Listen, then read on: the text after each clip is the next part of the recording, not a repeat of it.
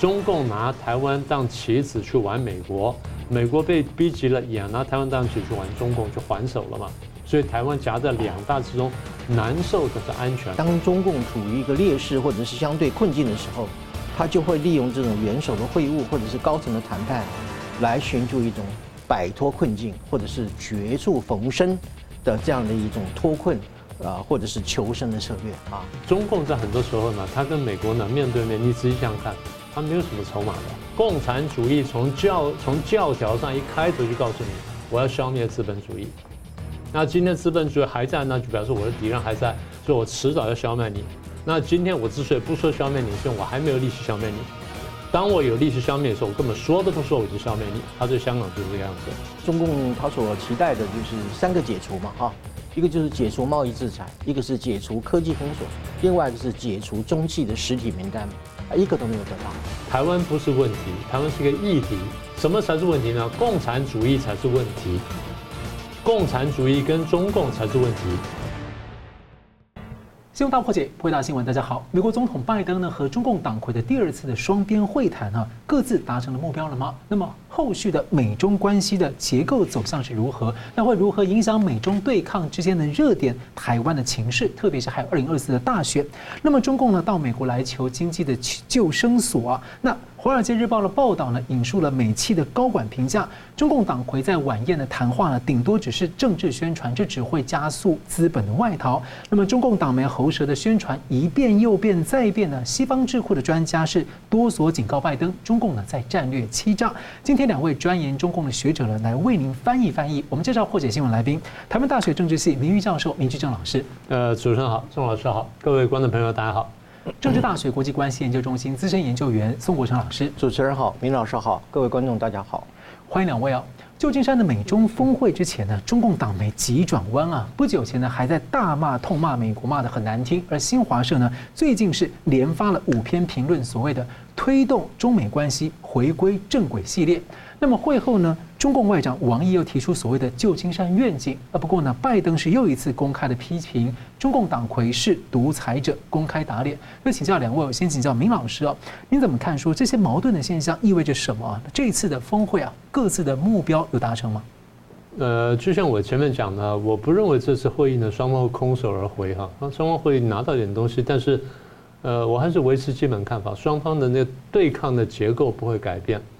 如果说对抗结构不会改变的话，那双方为什么要碰面呢？那简单说句，我想缓和一下气氛。双方对于缓和战略对峙的气氛呢，都有都有需求。因为双方，我不是说了吗？大国的关系呢，张一张一弛，一张一弛嘛。张的目的有的时候是真的对抗，有的时候只是要那个累积筹码。那弛的部分呢，是因为张的太厉害了，双方怕不小心擦枪走火呢，所以双方都有弛的这个，就松弛的这个必要性。所以对松弛来说呢，是有一定效果的。那这对双方呢，都都是如此。我先谈一下美国要什么哈，或美国拿到什么。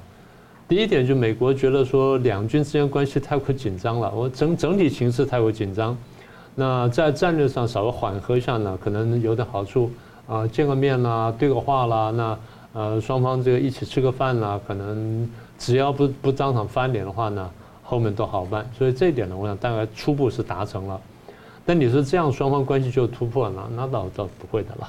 好，第二点就就我刚刚讲的，双方最紧张的第一线呢，在两军的那个摩擦，比如说中共军机在美国前面的呃几公尺之内，然后就就超过去了，然后甚至就释放的什么呃 decoy 释放那个诱导弹什么等等，这些都是高度违反国际法跟国际规范的一些行为。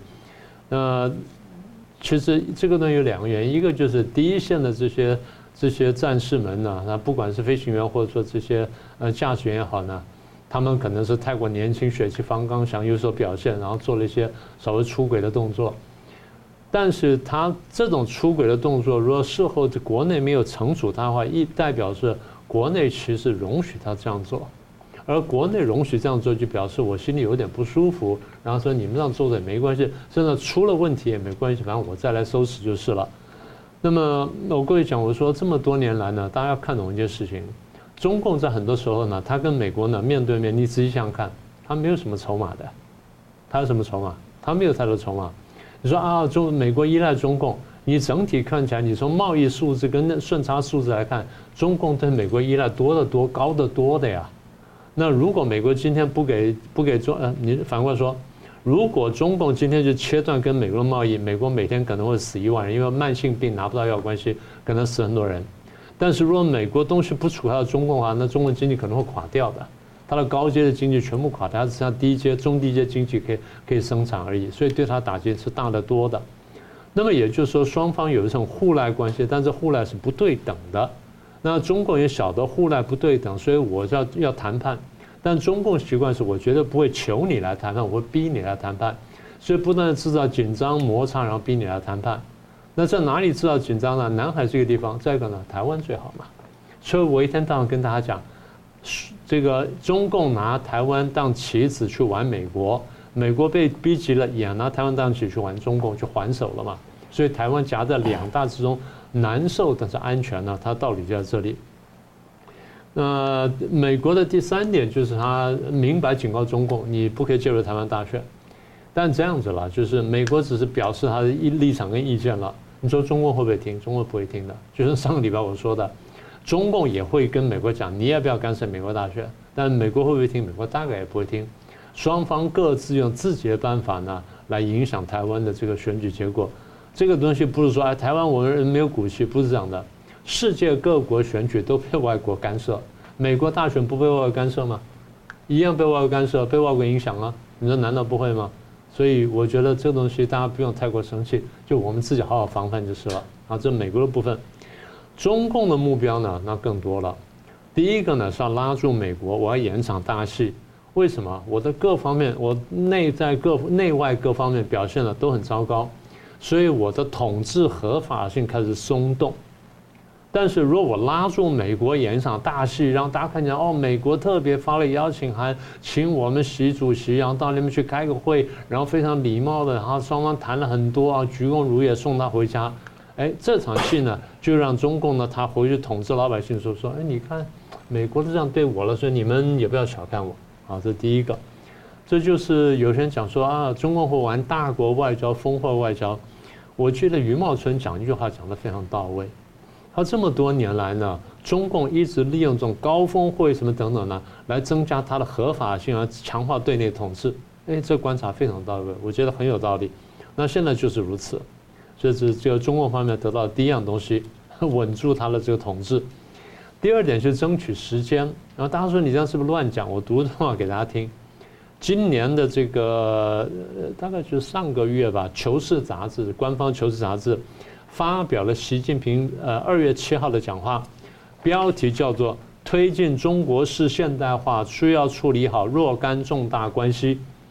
然后这个官方呢发了这篇文章，没多久呢，大公网就发了一篇文章。正确把握中美关系的战略与策略，他引用了习近平的讲话，然后讲：我国对于美国在战略上以反霸权、构建人类共同、构构建人类命运共同体来反制美国，在策略上以外交来为我们中长期部署争取时间，未来五到十年中美难免决战。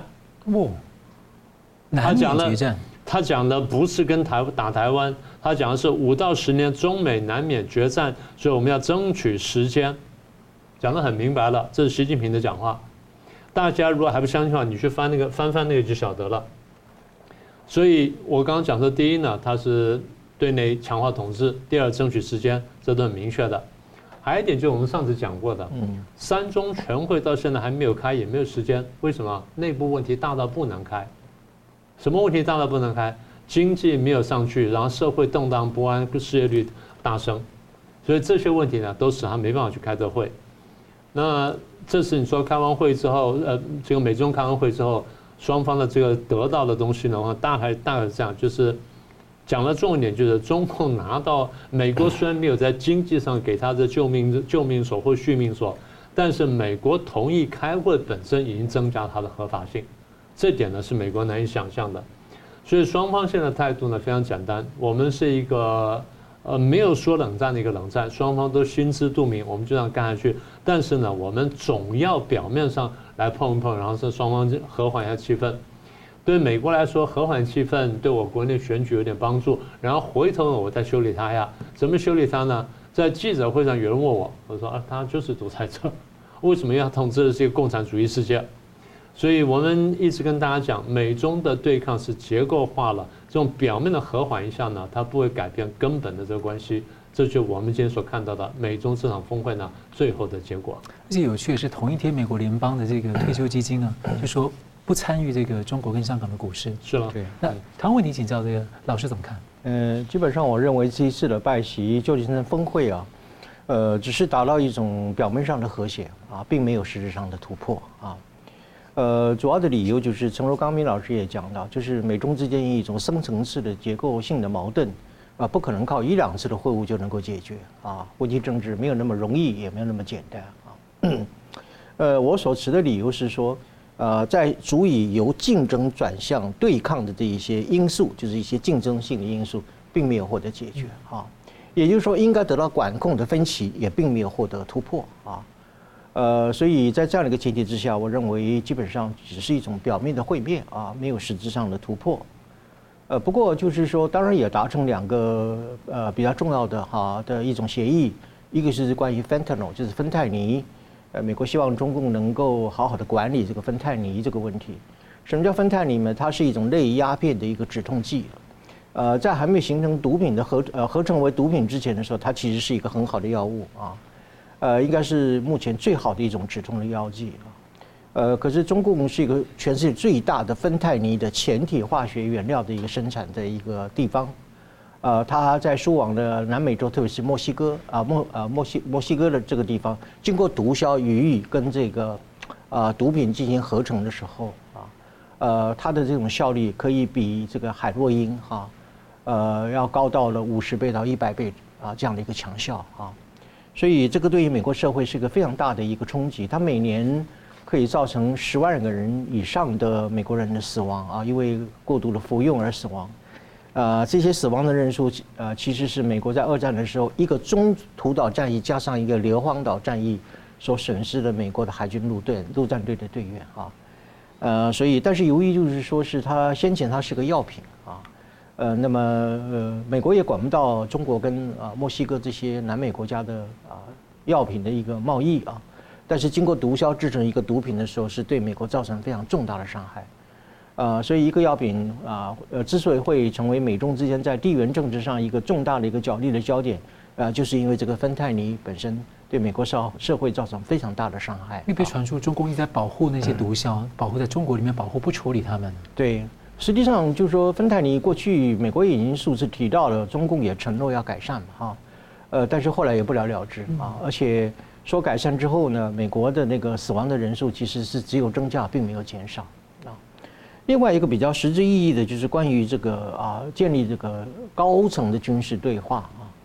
呃，可是我要也在这里讲，这个军事对话机制啊，如果你呃虽然可能有什么样热线的通话等等，但是如果遇到真正紧急状况的时候，中共他只要不接电话呀，啊，或者我们在 Line 使用 Line 的时候，不是常常有已读不回嘛啊。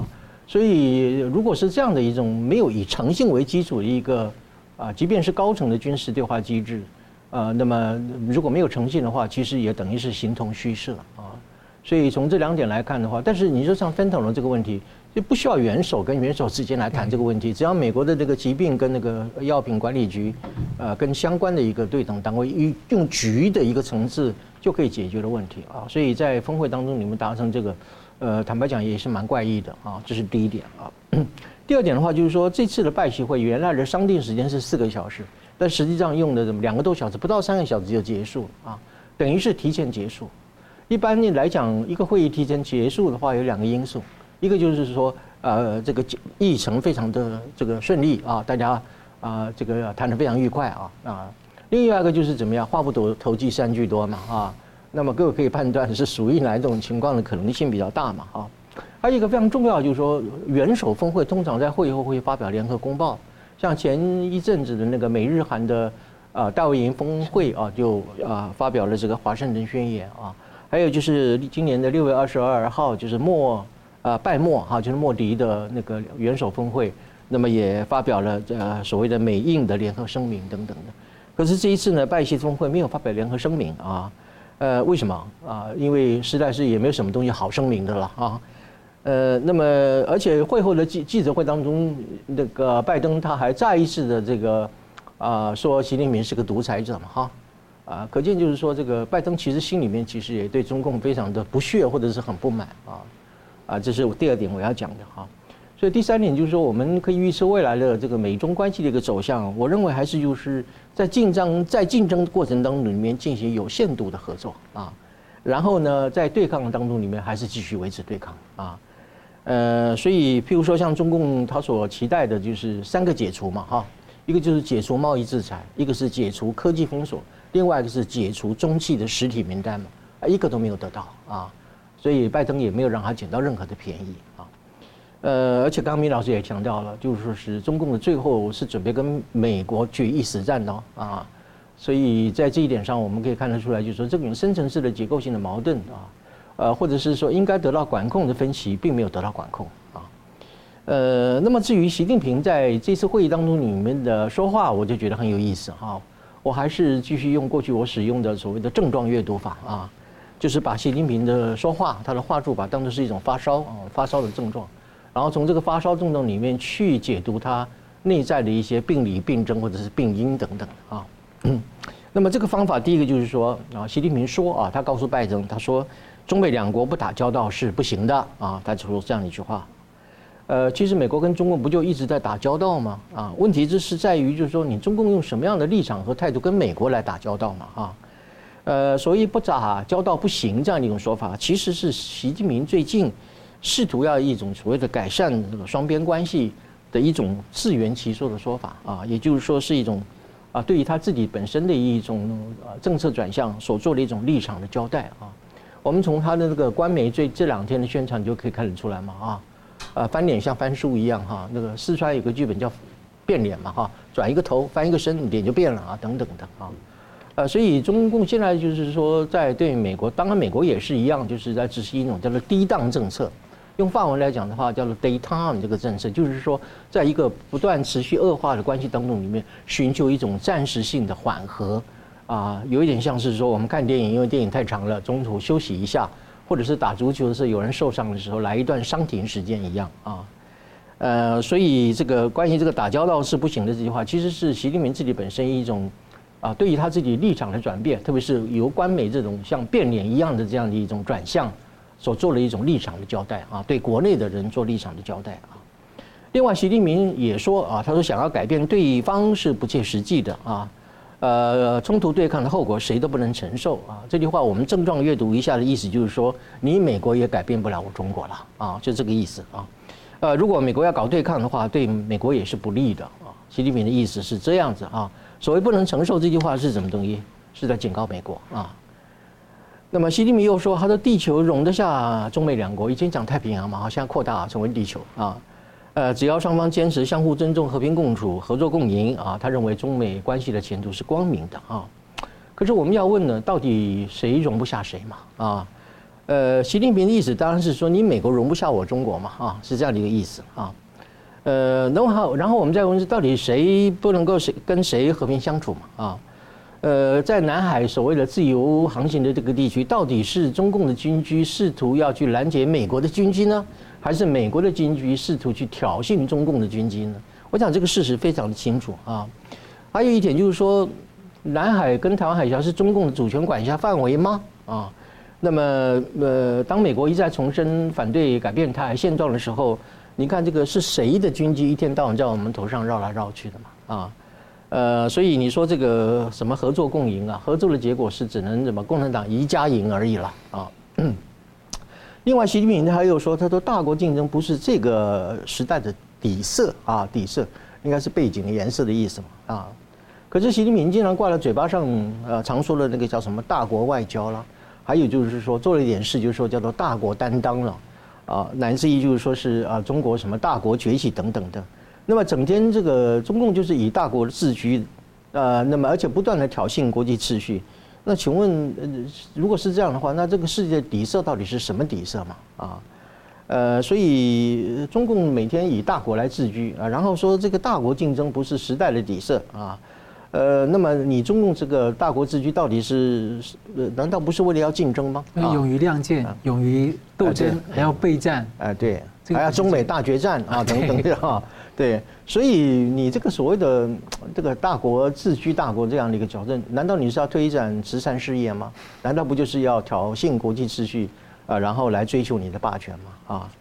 呃，所以据说最后来讲，就是在拜习会之后的记者会上啊，我们刚刚提到了，呃，那么拜登还说习近平是一个独裁者嘛，哈，这句话其实严肃的来看，就是说，西美国基本上认为就是说，一个已经做大了的中共，在一个专制的一个体制之下，会给世界带来巨大的风险，啊，而且他特别强调就是说。呃，它是一个跟我们的这个自由民主的社会是完全不同的一个体制啊，呃，所以我认为未来的中美关系啊，基本上就是原地踏步了啊，呃，有一点小进啊，但是也有点小退啊，不进不退的意思啊，所以呃，美中之间的这个两国的这个会谈啊，这个谈归谈了啊，呃，但是双边的关系本身一基本上没有什么太大的改变啊。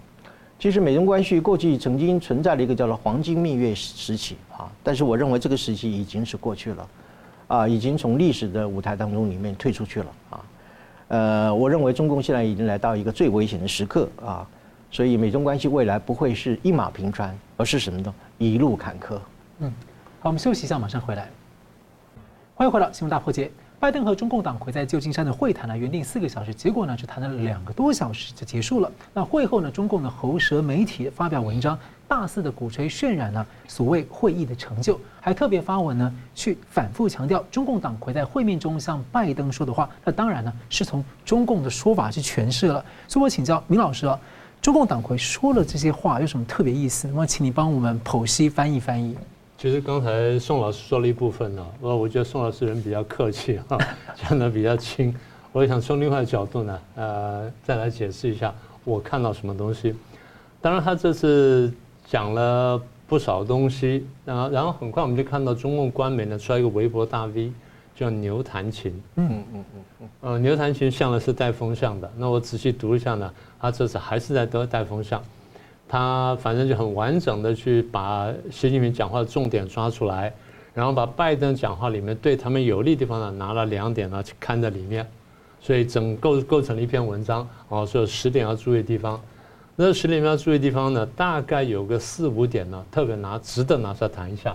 那我们就顺着刚刚宋老师话呢，我们就往下谈。第一段话我想谈的就是习近平说，世界现在碰到呢百年未有的大变局，中美有两种选择。一种是加速团结合作，携手应对全球性挑战，促进世界的安全跟繁荣；另一种是维持零和思维，推动阵营对立，让世界呢走向动荡和分裂。听起来讲得很好，对不对？他在骂自己，他在骂自己。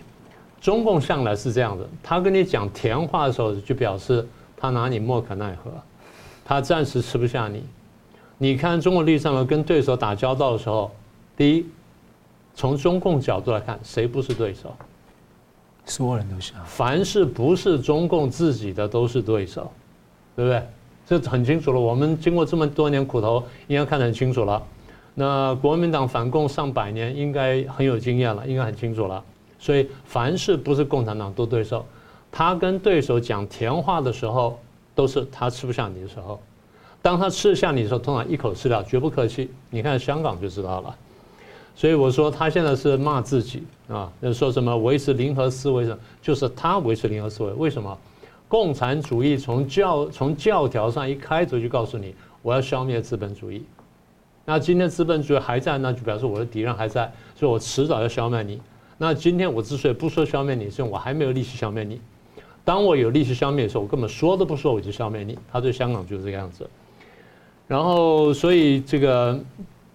我才讲，我说他其实是在骂自己啊。这第一段话，第二段话说，习近平讲，这么两个大国不打交道是不行的，想改变对方是不切实际的，冲突对抗后果谁都不能承受的，应该这样说。我再说一次，当他把你吃不下来的时候，他就说我们不要对抗；当他吃得下的时候，他一定要对抗。呃，他还讲了一段话，他说我的看法是。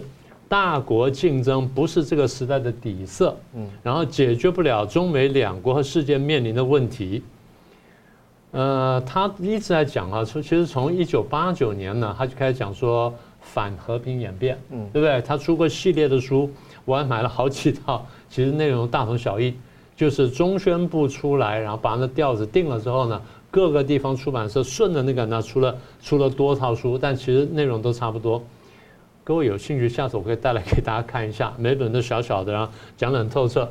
讲说美国这么多年来怎么样子和平演变共产主义国家，然后怎么进行这个颜色颜色革命等等，所以他说大国竞争不是时代底色，他从一开头呢就打定主意要消灭英法等资本主义国家或帝国主义国家，等到美国强大时候，还是讲要消灭新老帝国主义国家，老牌帝国主义国家就是英法这些国家，新的帝国主义国家呢就是美国。从中共没有建没有建立政权以前，在延安时代就这样讲话，到现在为止，它的底色没有改变，这才叫做底色，这才是真正的中共的底色，就是消灭所有非共的人类，然后把所有非共人类呢，要么就灭掉，要么就奴役起来，这个才是它的底色。那大国竞争解决不了中美两国跟世界面临的问题，这样大家想想，这个世界如果没有美国，会变得更好吗？那就中共独大了吗？是不是这样？那反过来说，这世界没有了中共呢，会不会好一点？至少好一点点，是不是这样？那么也就是我们看什么呢？我们看就中美这两国它的立国的精神跟原则。第二就是他对待自己人民的精神跟原则。第三，他对待别的国家精神跟原则。我们不是说美国好到哪里去，美国也有帝国主义思维，也有帝国主义作为，但相对来说，你若有一定实力的话，你是挡得住的。但中共不是，中共是只要他只要他的力气比你大，他实力比你大，他把你一口吃掉，你是挡不住的。所以讲来讲去呢，共产主义呢，大家对他真的要有深刻的认识。所以我们过去的节目上一再介绍一些书给大家看，也请各位有机会呢，真的去看一看。好，这是他的这个第二段话，第三段话有趣了。好中国的发展有自身的逻辑和规律。中国正在以中国式现代化全面推进中华民族伟大复兴。中国不走殖民掠夺的老路，也不走呃国强必霸的歪路，不搞意识形态输出，不同任何国家搞意识形态对抗，这完全是胡说八道。中国式的现代化到现在，我们证明它完全失败了。如果李克强在这个下台前一两年还讲中国十四亿人口里面有六亿呢，每个月收入不到一千块，有九亿每个月收入不到两千块，那你说这叫脱贫吗？这第一点。第二点，我们过去讲过，如果你当时中国不走这共产主义老路，走三民主义这条路的话，那今天台湾的成就呢是大陆的最低标准，这样可以吧？不是最高标准，最低标准。那么台湾现在每一个国民所得呢，平均两万五到三万美元。这是一般的数数字了。如果中国十四亿人口都采取三民主义的话，那最后平均所得呢都是两亿五到三亿美元。各位想想看，中国脱贫没有？是世界第几强国？所以中国式的现代化、共产主义现代化是完全失败的。今天这已经是不证自明的事情，大家不要再自欺欺人。所以中华民族不会因此复兴。我过去讲过多次。德国不会用共产主义来呃用纳粹主义来复兴，日本不会用军国主义来复兴。共产主义是救不了人，共产主义在世界各地方现在已经证明都是害人的，而中国自己知道这一点，中共自己知道共产主义走不通了，已经失败了，他现在说故意要拿出来再讲，讲什么四个自信的五个自信，因为不这样讲他叫倒台，他说不找不搞殖民掠夺，那请问“一带一路”在亚非拉各国干了什么事情？在非洲干了什么事情？在非洲还不在殖民掠夺吗？所以这些事情呢都是乱讲的，国强必霸。刚才宋老师讲了，大国崛起是不是国强必霸？嗯。然后今天讲说美中两国，他刚刚我们还引了一段话嘛，五年到十年必然决战。为什么决战？霸权之间才要决战嘛。那你说这不叫国强必霸吗？他已经想想好五年至十年之内跟你决战。那今天为什么跟你这样讲话呢？因为我晓得，到现在时间还没到，我还吃不下你，所以我必须要跟你讲一些甜话。我怕你来吃掉我。所以我现在讲一些甜话，稳住你。那你说美国被稳住没有呢？稳住了一点点，因为至少呢，拜登有点高兴说啊，好像情况有点稳定了。然后美国有些人也觉得稳定下来了。然后最后他说，意识形不搞意识形态输出跟对抗，那你一天到晚在全球渗透、统战，然后监控还抓人，你在搞什么东西啊？你意识形态没有输出，你的统治办法输出了呀？不是就要这样子吗？人权定义都要改变了，人权定义都不要改变了，所以什么不是意识形态输出呢？好，再来第四，习近平又说了，这个地球容得下中美两国，我们各自的成功是彼此的机会。你不要忘记他以前怎么讲的，宽广的太平洋容得下中美，现在讲地球容得下中美两国，扩大啊，他把那范围扩大了，将来可能想要讲太阳系容得下两国。我不是在取笑他，他在讲什么？牛弹琴自己说，暗含中国要成为新霸权，更深渗入全球事务，不再让美国决定一切的决心。这不叫争霸，这叫什么？哇，他公开讲啊！这是牛弹琴的原话，请各位回去翻一下看一看。新华社过去多篇文章讲说，我们要打破美国所操控的这个世界秩序，它不就是调整世界秩序吗？他话都讲到白了，大家还不相信？好，那最后。他又讲了，二零二二年巴厘岛会晤，美方提过这个四不一无意，为什么要再讲这事情呢？你不要忘记你讲过四不一无意，所以我要拿这句话再来套住你，你不要再来乱搞。我不断的绑住你的手脚，我让你呢制服手脚，那最后呢，我找到机会扩张。所以我还是刚刚那句话，大公网的话讲得非常清楚，清晰表明，在将来五年到十年之内，跟美国之间要有一个决战。但现在呢，我要先安抚你一下。为什么？因为我实力还不够。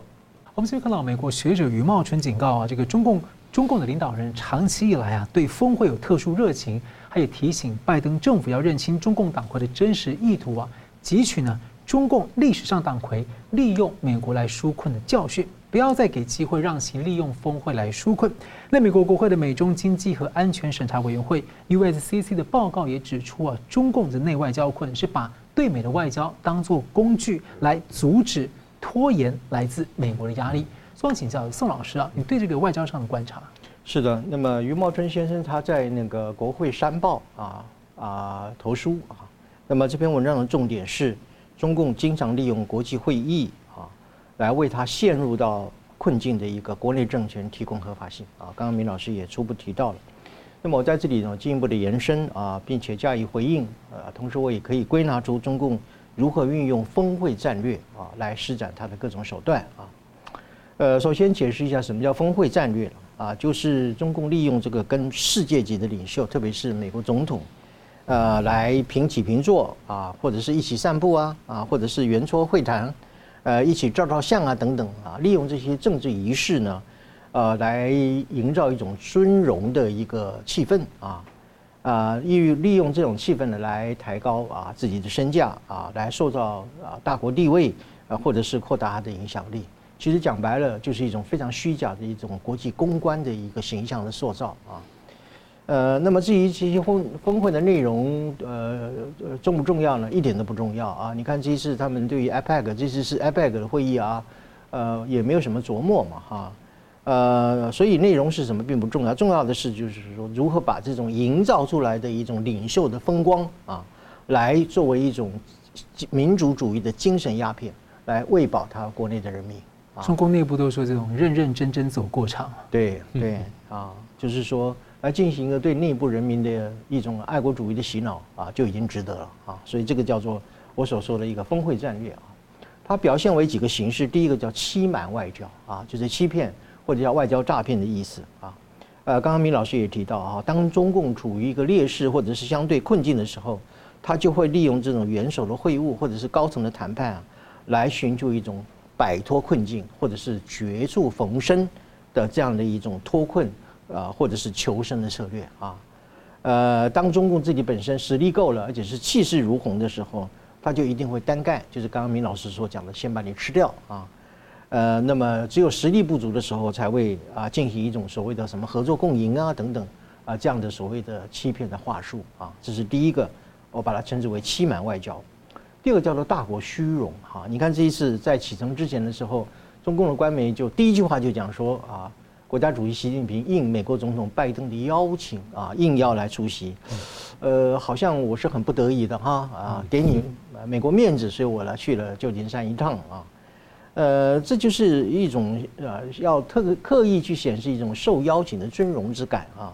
啊，虽然说这个拜登总统发了两份邀请函给习近平，一个就是与 APEC 所有的元首一样的啊一个统一的个啊邀请函，啊，对于就是在旧金山的双边的峰会呢，他有特别发一个邀请函，呃，给习近平啊。虽然说发了两封的邀请函，啊，不过也不过就是邀请函而已，并没有什么值得特别做文章的地方。呃，实际上啊，美国作为这个 ECFA 的东道主，它每一个国家都是邀请啊啊。呃，那么包括台湾也被邀请的啊，那么张忠谋先生也前去啊参加了，所以中共作为受邀请的其中之一，其实并没有什么特别，也没有什么例外啊。呃，要特别强调受邀而去参加的话，只是他一种叫做我称之为自闭症外交了哈，就是一种自己本身一种虚荣心的一种作啊作怪啊，不只是作祟，而且是一种作怪啊。那么，习近平到了旧金山的那个会谈的庄园的时候呢，中共啊要求拜登一定要出到门口来迎接习近平嘛啊，其实这是一个非常中国这种封建主义的思想啊，就好像那个呃员外哈员外要在门口外面啊要迎接县太爷的到来嘛啊，而且要摆个肃静庄严等等的，这个就是一种封建主义的一个余毒了啊。呃，其实呃，到门口去迎接客人，这本来就是西方的待客之道啊，也并没有什么特别的地方啊。所以又在这里大做文章，其实就是我所说的一种大国虚荣心的表现啊。另外一个第四个就是我要讲的叫做市场吗啡啊。什么叫市场吗啡呢？呃，美中之间现在其实呃有将近七千亿的贸易量啊啊，所以这一次习近平在旧金山举办的叫做什么 CEO 峰会嘛哈。其实就是什么东西呢？资本家的高级参会了啊！听说门票还很贵呢啊！呃，其实就是习近平试图要去引诱美国的企业来加大对中国的投资嘛，呃，来挽救他现在陷于低迷状态的一些经济。呃，所以呃，习近平就是坦白讲，就是在引诱这个资本主义的贪婪文化，或者是一种叫做金钱拜物教了啊，呃，唯利是图的这样一种心态啊。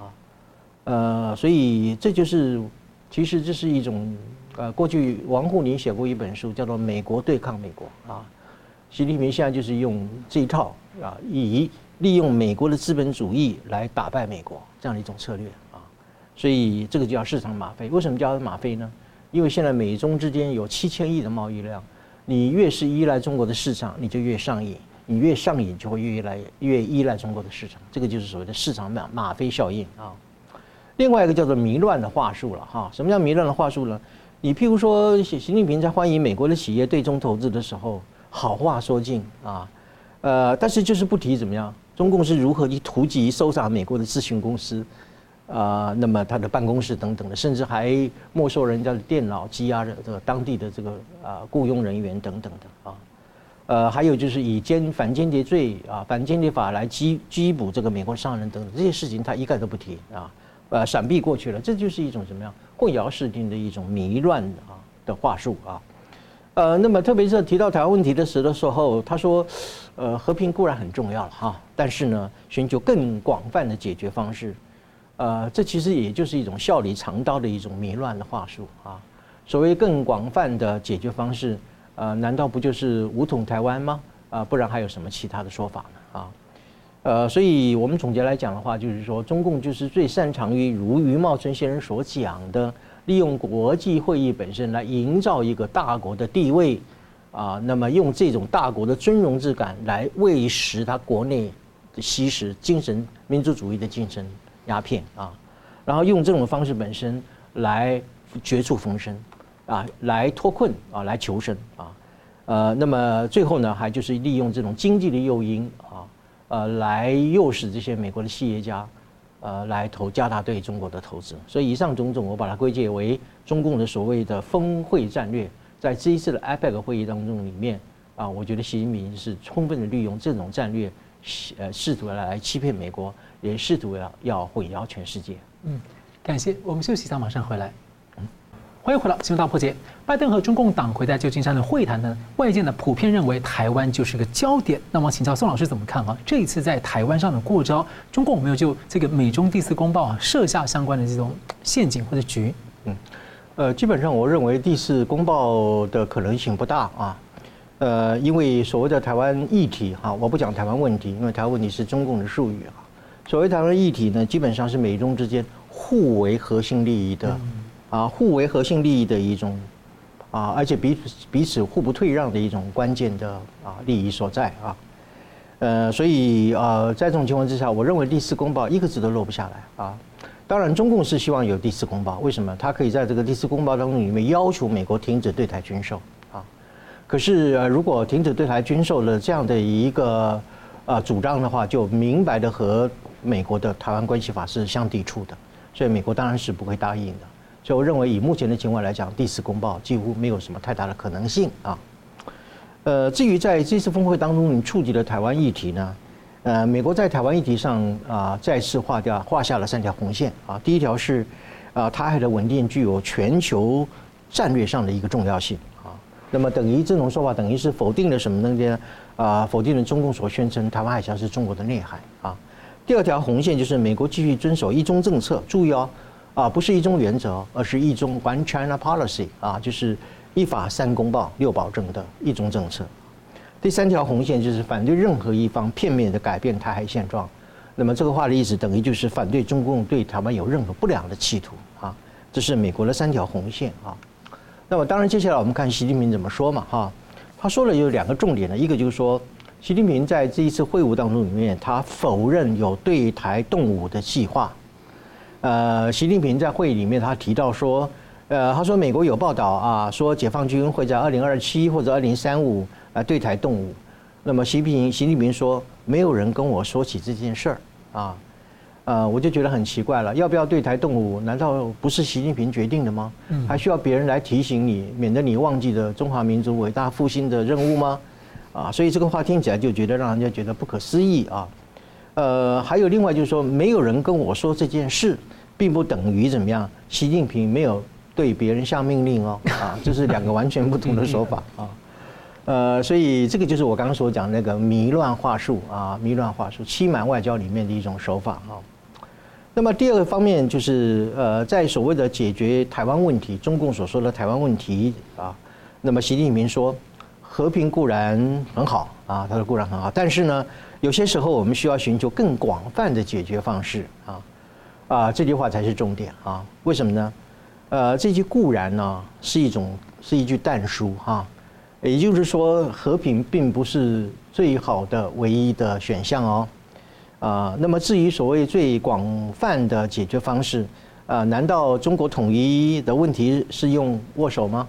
还是用猜拳，还是用掷骰子的方式来解决吗？当然不是啊，呃，所以更广泛的解决方式本身，讲白了，根本上就是“武统台湾”四个字。有可能包含其他渗透啊，或者其他的把它柔性并吞，像老师今天讲的融合。这个蚕食蔓延的战略都在对蚕食蔓延也好，沟通谈判协调也好，基本上应该是在中共对台政策列入到一个和平策略的范围里面啊，就是啊，就是和平统一啊这样的一个范畴啊。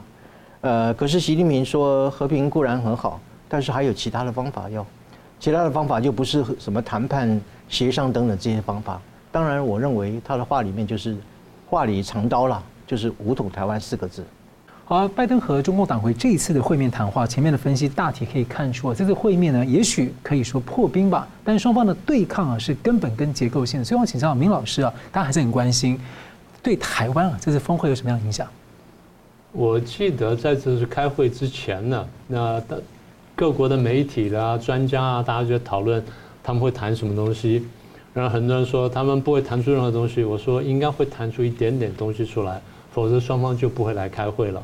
因为双方如果都不预期谈出任何一点点东西的话，那来开会那是白来的。而且双方其实对习近平来说丢不下这个脸，对美国来说倒无所谓啊。所以习近平一定会确定说我得拿到一点点东西之后呢，我才会来。好，那是第一个。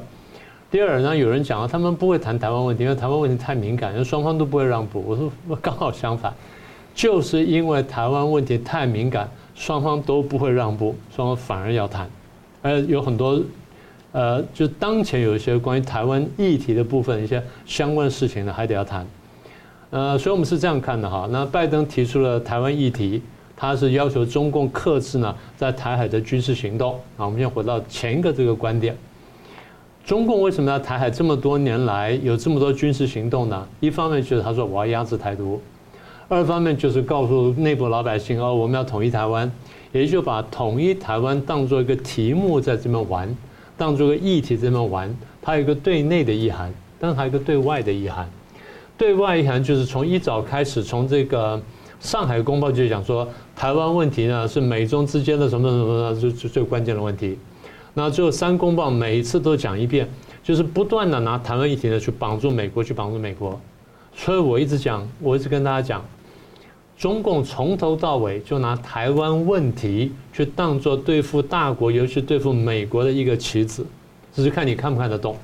美国最早没看懂，美国真的认为哦，你说是一个问题，我就认为是一个问题。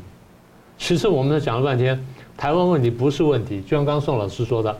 台湾不是问题，台湾是个议题。什么才是问题呢？共产主义才是问题。共产主义跟中共才是问题。我们前面不是说了吗？这世界上没有美国，可能会换了很多；这世界上没有中共，实际上会好很多嘛？就这么简单嘛？也就是这个时代对人类最大的威胁是什么？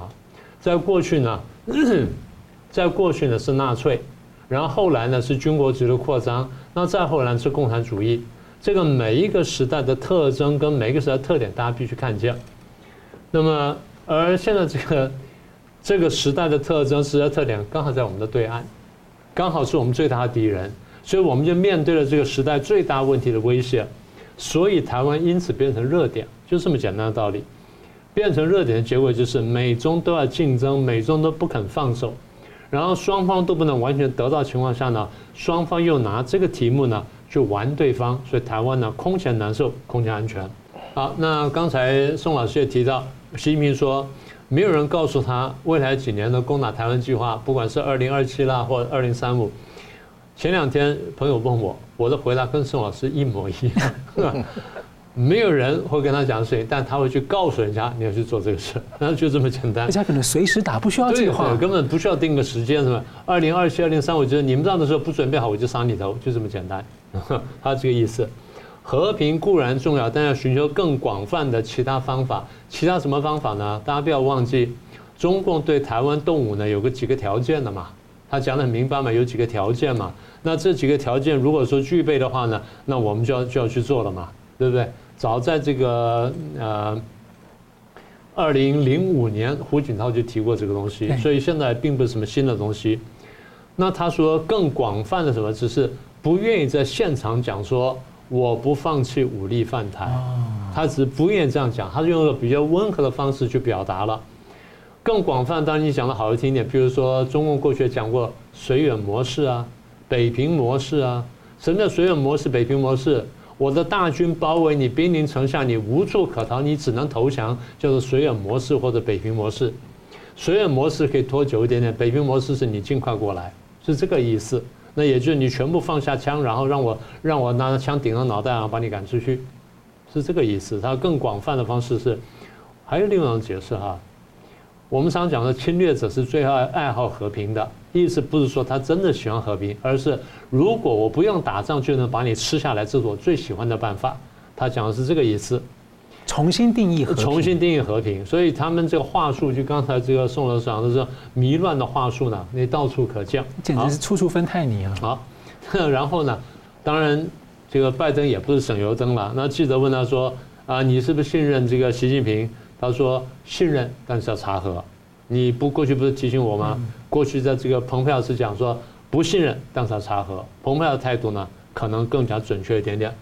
但是拜登这次对台湾问题还是讲了很重的话，他明白讲说不要干预台湾的选举。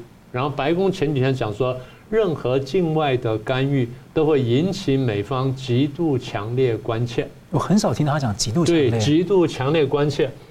那么这个话你仔细听下去，可能还有一层意思，他好像意有所指，对不对？嗯嗯。什么叫意有所指呢？看起来美方好像有情报，哦，是不是这样？就是外来的干预会引起美方极度强烈关切嘛？那就是我好像听到什么或或看到什么，甚至我抓到什么证据，我现在提醒你点你一下，让你不要再干什么了。那么习近平强调中国终将终将统一，也必然统一。那拜登现在回答就是维护台湾的和平跟稳定是美国一贯的立场。那我不管你怎么说，但我告诉你，这是我的立场。呃，大家听了可能不太舒服，但是我要告诉各位，世界各地的现状，我们所谓的现状、现状、现状，英文叫 status quo，是谁来界定的呢？不是各方界定的，是由最大的强权或强权国家集团来界定的。也就是我们认为什么是现状，那什么是现状？为什么呢？当现状破坏影响到强国利益的时候，他就干涉，就要把它恢复到原来那个状态，这个叫现状，也就是满意让他满意的这东西。所以我认为美中谈了半天了，不管谈什么东西呢，台湾问题绝对是重中之重。对中共来说，他没有别的牌可以打，他只能打台湾牌。那美国不管你中共上打牌也好，或者认真也好，我必须认真回答你，也就美国必须也把他的态度表明。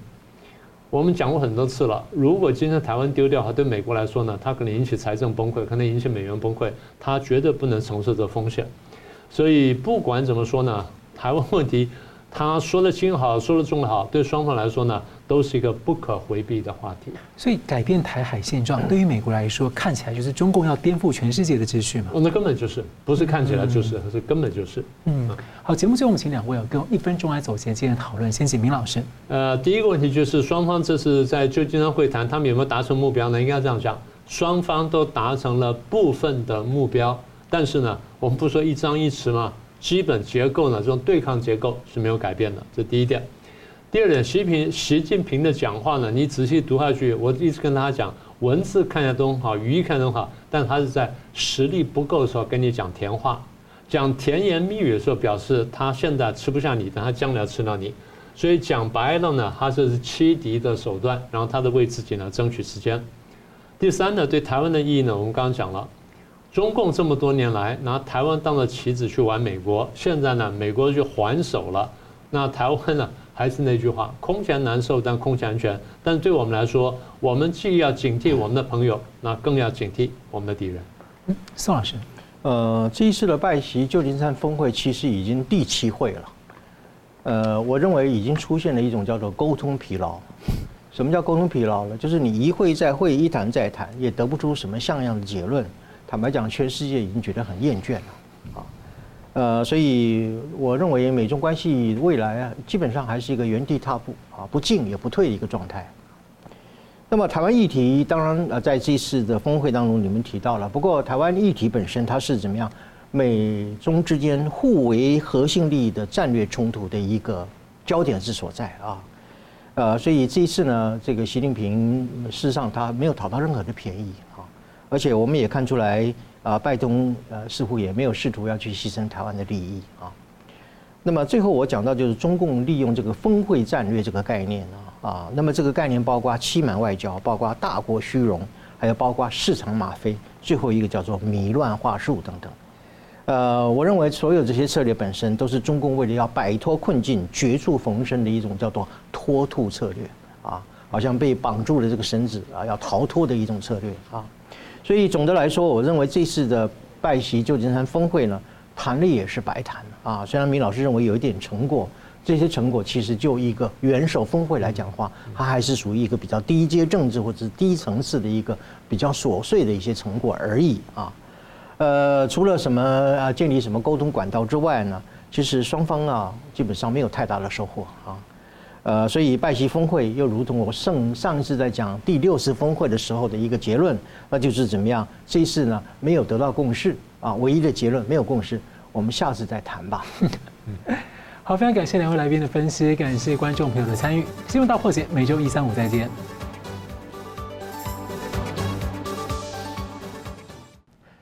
如果您喜欢我们的节目呢，请留言、按赞、订阅、分享，并开启小铃铛。